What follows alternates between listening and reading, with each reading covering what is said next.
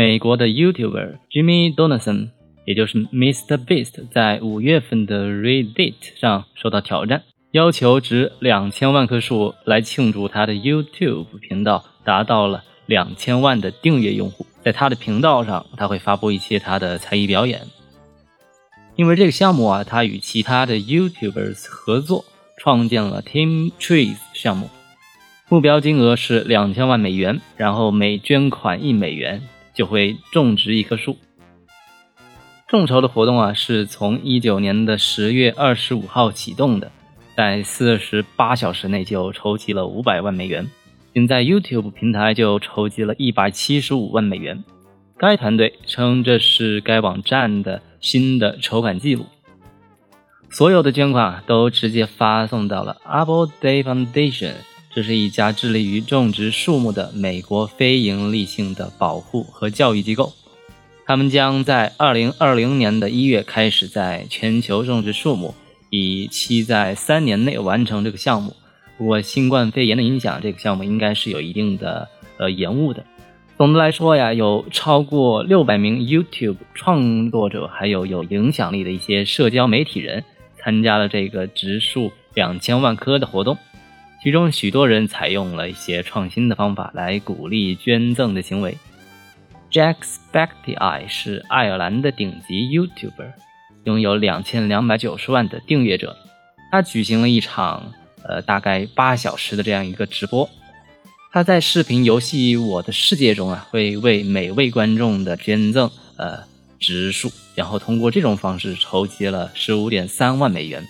其他的筹款方式还包括游戏的 YouTuber 在 Fortnite，也就是堡垒之夜的锦标赛中，每击杀一名哪个对手，他就捐出十美元，呃，并且利用这个技术渠道还建造了植树大炮。除了 YouTuber 的一些活动，还有一个最环保的搜索引擎。德国的搜索引擎 Ecosia 被誉为是全球最环保的搜索引擎，因为用户的每一次浏览都相当于在种树。一九年的夏天，当看到亚马逊雨林大火肆虐，森林砍伐率达到惊人的高水平时，人们纷纷开始下载这个小型的德国搜索引擎。也就是 Ecosia 来抵消，来试图抵消这些破坏。Ecosia 是一家总部位于柏林的谷歌的替代品。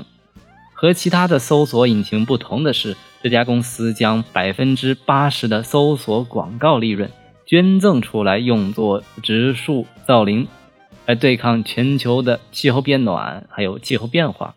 Ecosia 表示，随着人们对气候变化影响的认识不断提高。这家搜索引擎公司的这样的一个环保的做法，将能够帮助他们吸引更多的用户。这家搜索引擎的 CEO Christian Crow，呃，前阵子在接受采访时表示，人们可能会低估，呃，可能会认为植树造林多种几棵树不会有太大的影响，但实际上在拯救地球的过程当中，植树造林是最低廉、最直接有效的武器。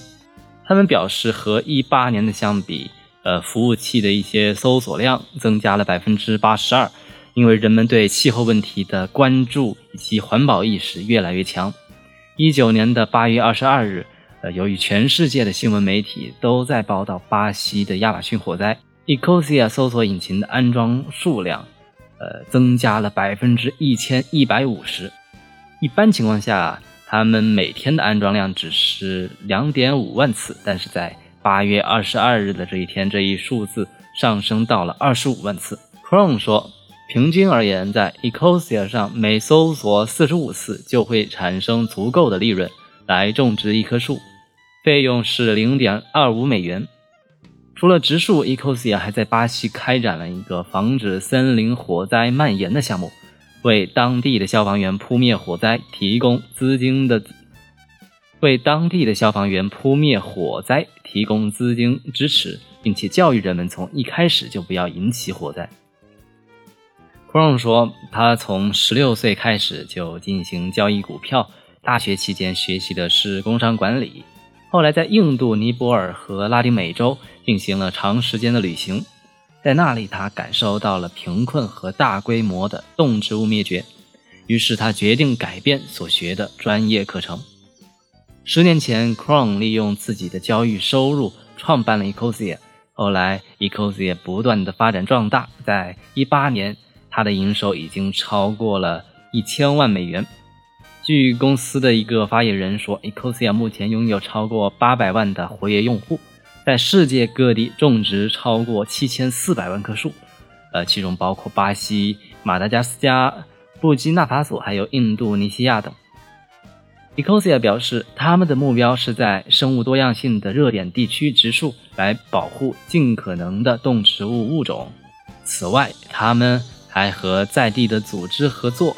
来种植一些针对当地环境最紧迫需求的树种。那么，以上就是蔡如有其第一百一十九期关于园艺资讯方面的一个节目。我们下期再见，拜拜。